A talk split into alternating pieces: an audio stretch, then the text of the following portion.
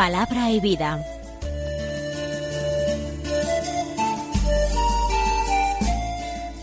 Con el Padre Manuel Horta, desde Sevilla.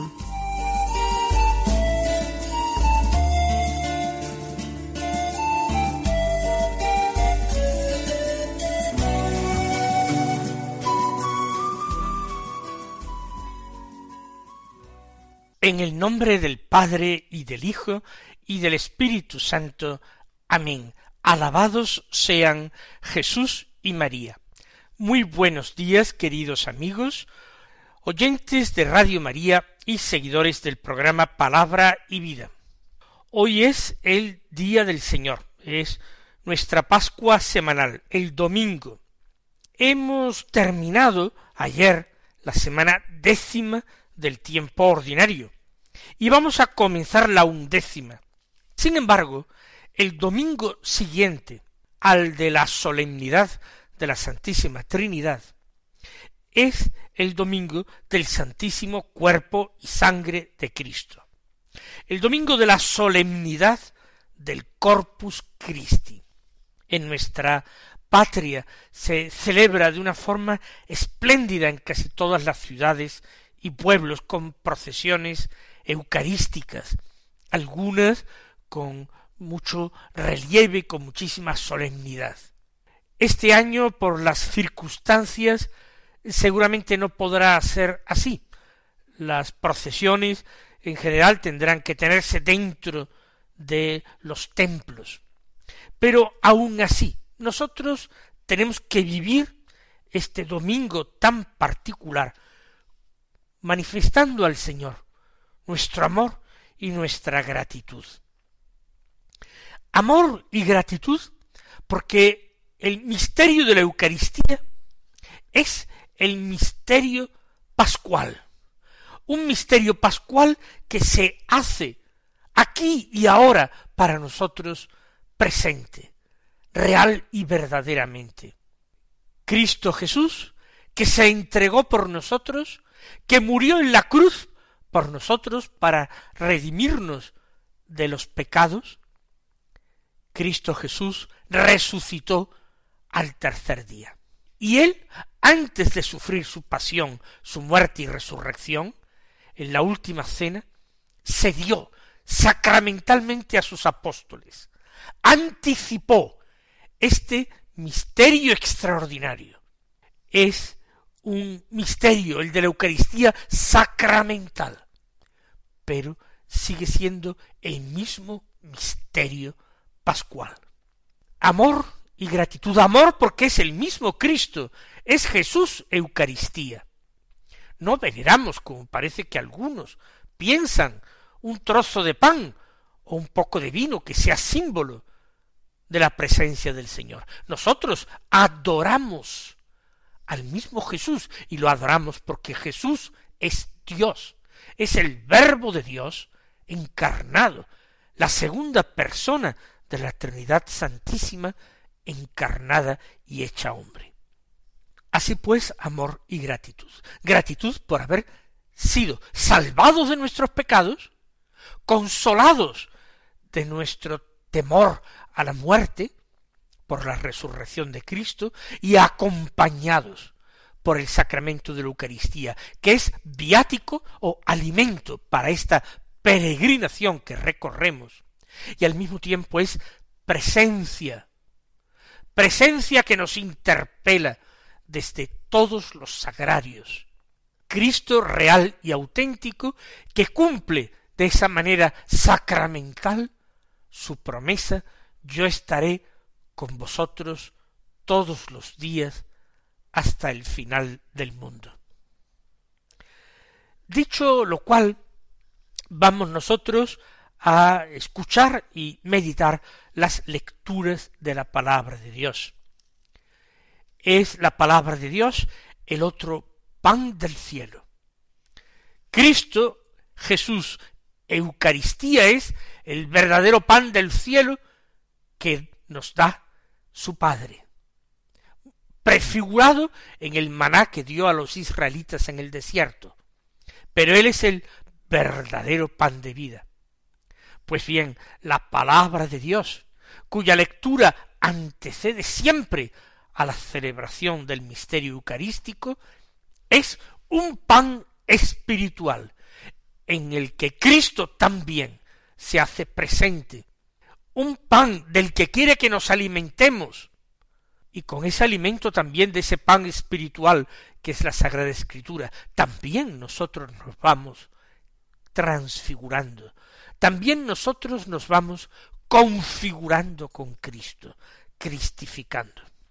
Por eso, ahora vamos a escuchar la palabra, luego, si es posible, iremos a la celebración eucarística y recibiremos la comunión sacramental. La primera lectura de la palabra de Dios de la misa de hoy es del libro del Deuteronomio, del capítulo octavo, los versículos dos, tres, catorce, quince y dieciséis. Estos tres últimos incompletos. Vamos a escuchar lo que dice. Moisés habló al pueblo diciendo, Recuerda todo el camino que el Señor tu Dios te ha hecho recorrer estos cuarenta años por el desierto, para afligirte, para probarte y conocer lo que hay en tu corazón, si observas sus preceptos o no. Él te afligió, haciéndote pasar hambre, y después te alimentó con el maná, que tú no conocías, ni conocieron tus padres, para hacerte reconocer que no sólo de pan vive el hombre, sino que vive de todo cuanto sale de la boca de Dios. No olvides al Señor tu Dios, que te sacó de la tierra de Egipto, de la casa de esclavitud, que te hizo recorrer aquel desierto inmenso y terrible, con serpientes abrasadoras y alacaranes, un sequedal sin una gota de agua, que sacó agua para ti de una roca de pedernal, que te alimentó en el desierto con un maná que no conocían tus padres. El libro del Deuteronomio, Deuteronomio, como ustedes saben, o libro de la segunda ley, que eso es lo que significa en griego la palabra Deuteronomio, es el quinto y último de los libros del Pentateuco, los cinco primeros libros de la Biblia, lo que para los judíos forma la Torá o ley. En este quinto libro se recogen una serie de discursos pronunciados por Moisés antes de morir. Moisés que convoca al pueblo, que los reúne, que los amonesta, que los exhorta, que les profetiza, todo a modo de despedida, como digo, antes de aceptar de Dios la muerte en la soledad del monte Nebo, contemplando desde la Transjordania aquella tierra prometida por el Señor a sus antepasados y en la que él no llegaría a entrar vivo nunca. En uno de estos discursos dice estas palabras Moisés. Es una exhortación al recuerdo, a la memoria y al agradecimiento. Pero con algunos detalles y enseñanzas interesantes e importantes, también plenamente actuales para nosotros, ya que toda palabra de Dios sirve para enseñarnos y sirve también para exhortarnos a buscar a Dios y sirve para consolarnos en nuestras penas. Dice Moisés, recuerda todo el camino que el Señor tu Dios te ha hecho recorrer estos cuarenta años. ¿Por qué Dios ha hecho recorrer un tan pesado camino a Israel? Son cuarenta años. No quiere decir que durante cuarenta años caminaran. Hubo muchas estancias en uno u otro lugar del desierto. El pueblo se sentía a veces desanimado, descorazonado, no querían avanzar. Pensaban que no existía verdaderamente esa meta hacia la que caminaban. ¿Por qué Dios les hizo emplearse allí durante cuarenta años en el desierto. Lo dice Moisés inmediatamente. Tú lo ha hecho recorrer para afligirte, para probarte y conocer lo que hay en tu corazón. O sea que Dios lo ha hecho para afligir al pueblo de Israel. Algunos, bien pensantes, se sentirán escandalizados. Si Dios quiere nuestro bien, si Dios quiere nuestra felicidad, ¿cómo va a haber hecho semejante cosa para afligir al pueblo de Israel? En otros lugares dice más claramente castigar. De hecho, es por la rebelión en el desierto que Dios dijo que no entraría ninguno de aquellos que estaban en el desierto, menos Josué, hijo de Nun, ninguno de ellos entraría en la tierra prometida. Y fue Moisés también contado entre aquellos que sufrió el castigo. No lo verían sus ojos mortales. Lo verían desde la distancia, en el caso de Moisés, como digo, desde la cumbre del monte Nebo en Transjordania para afligirte. ¿Por qué Dios quiere afligir al pueblo si es un Dios bueno que quiere la felicidad para su pueblo? Afligirte, probarte, conocer lo que hay en tu corazón. Aquí está el problema, el corazón del hombre. Un corazón de una criatura herida en su misma naturaleza por el pecado original. Porque el pecado original existe y el pecado original, incluso cuando es perdonado en el bautismo, deja huellas, deja rastro. ¿Cuál es la huella o el rastro del pecado original? La concupiscencia. ¿Y qué es la concupiscencia? Ese atractivo que experimentamos por el mal, esa atracción por el mal. Eso no lo elimina el bautismo algunos niegan la realidad del pecado original, porque dicen si lo ha perdonado el bautismo, ¿cómo vamos a seguir eh, estando inclinados al mal? Porque esas huellas del pecado original subsisten en nuestra naturaleza humana dañada, herida por el pecado. Por tanto, es necesario y es bueno, después del pecado de Adán, después de ese pecado original de los primeros padres. Es bueno para el hombre pasar la prueba, ser afligido, ser probado por su Dios. Ciertamente, inmensamente mejor es caer en manos de Dios que no en manos de los hombres, en manos de Dios que no en manos del príncipe de este mundo. Dios puede afligirnos, pero es Padre y va graduando la prueba según nuestras fuerzas y va dándonos gracias para que sepamos afrontarla y saquemos de ella, de la aflicción y de la prueba, saquemos bienes, obtengamos virtudes y nos vayamos aproximando cada vez más a la meta, cargados además con el mérito de unas obras que es Él el que nos ha permitido realizar, el que nos ha ayudado a realizar con su gracia. Esto es extraordinario y no tiene nada que ver con ese cristianismo absolutamente descafeinado que algunos piensan.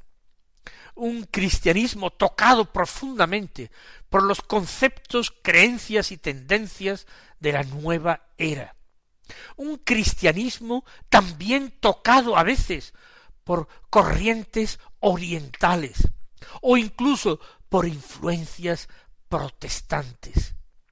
Sí, el Señor tu Dios te afligió, te hizo pasar hambre en el desierto, y todo esto lo hizo para probarte y para conocer lo que hay en tu corazón, y sobre todo para que tú mismo conozcas lo que hay en tu corazón, porque si no fuera por la prueba, no nos conoceríamos verdaderamente a nosotros mismos.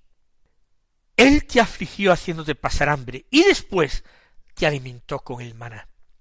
Después de la prueba viene el consuelo. Esto es importante. Siempre. detrás de la aflicción intensa, el Señor concede algún alivio, algún consuelo. Quizás para que se suceda pronto otra prueba y otra aflicción, pero siempre en medio un respiro, un consuelo.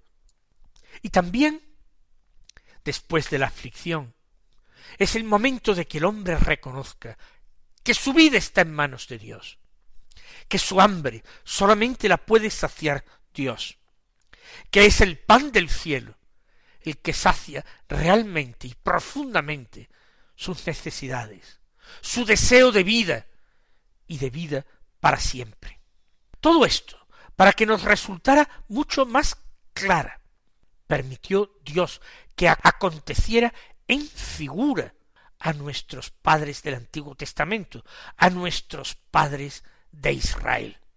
Qué bien está prefigurada aquí la Eucaristía como viático para este peregrinar, para este camino nuestro por la vida. Camino cuya meta es la tierra prometida, para nosotros es el cielo, la Jerusalén del cielo. Algunos piensan que esa meta no existe. Algunos hombres, cegados por el pecado, cegados por sus pasiones, por su falta de caridad, de amor, carentes de esperanza.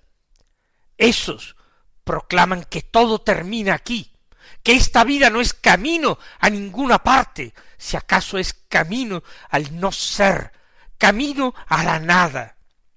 Ciegos verdaderamente.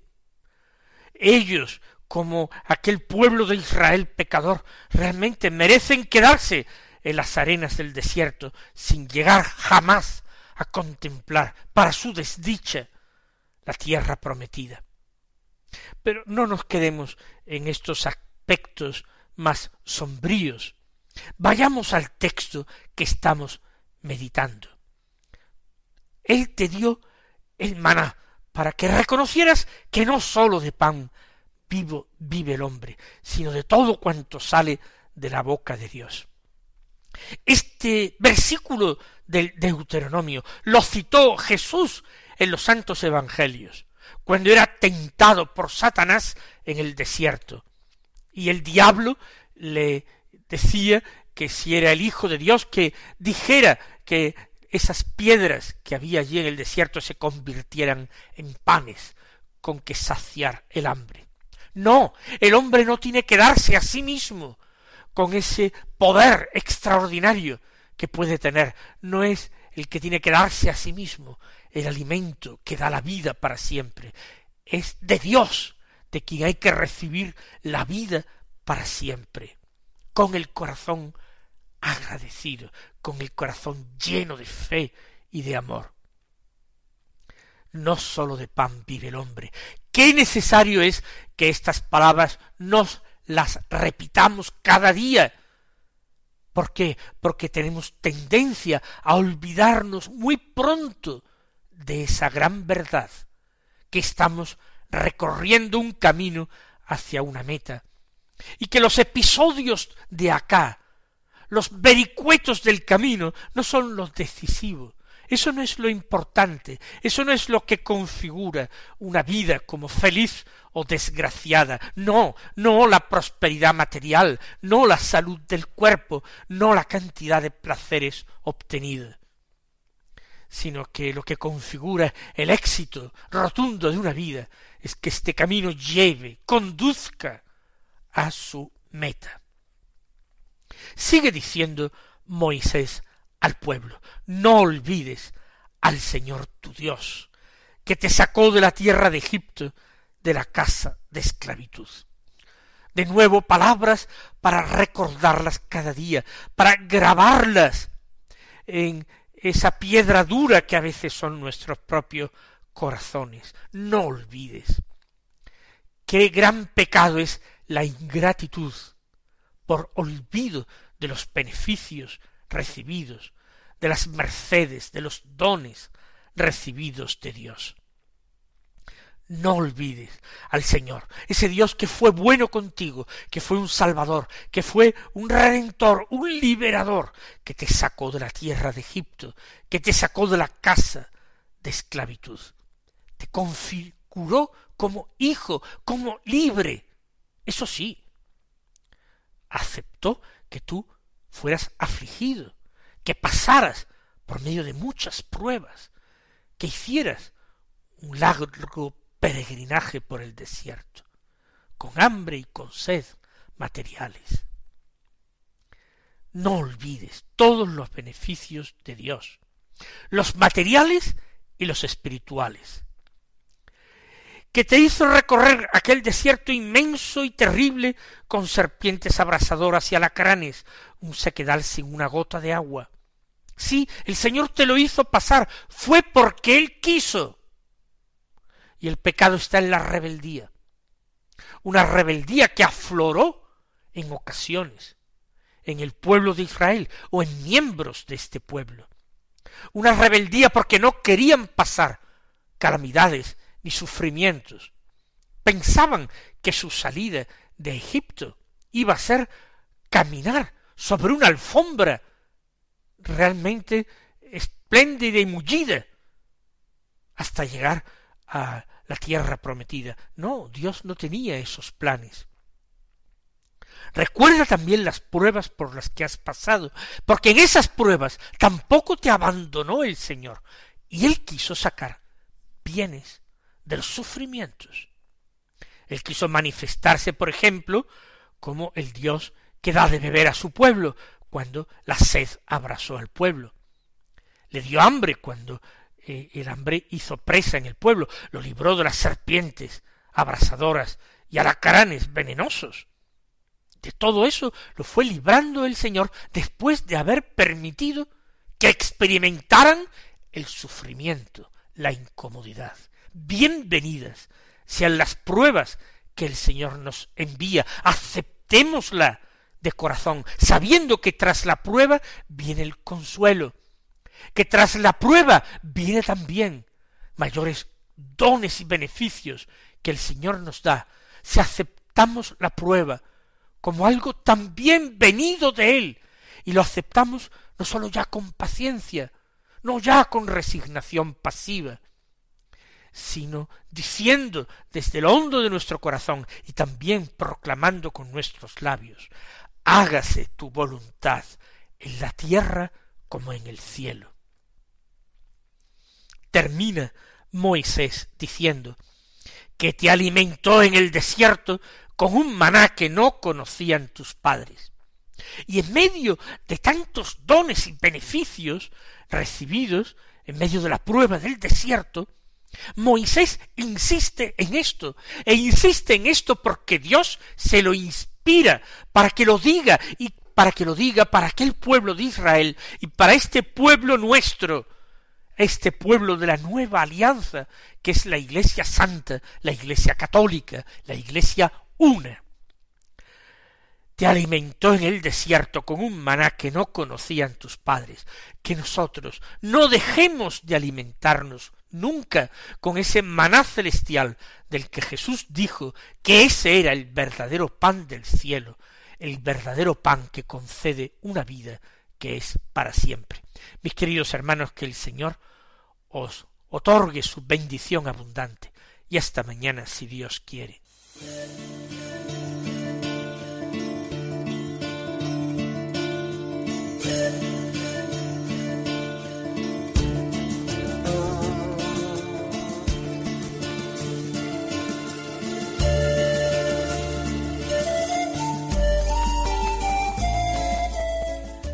Concluye Palabra y Vida, un programa dirigido desde Sevilla por el Padre Manuel Horta.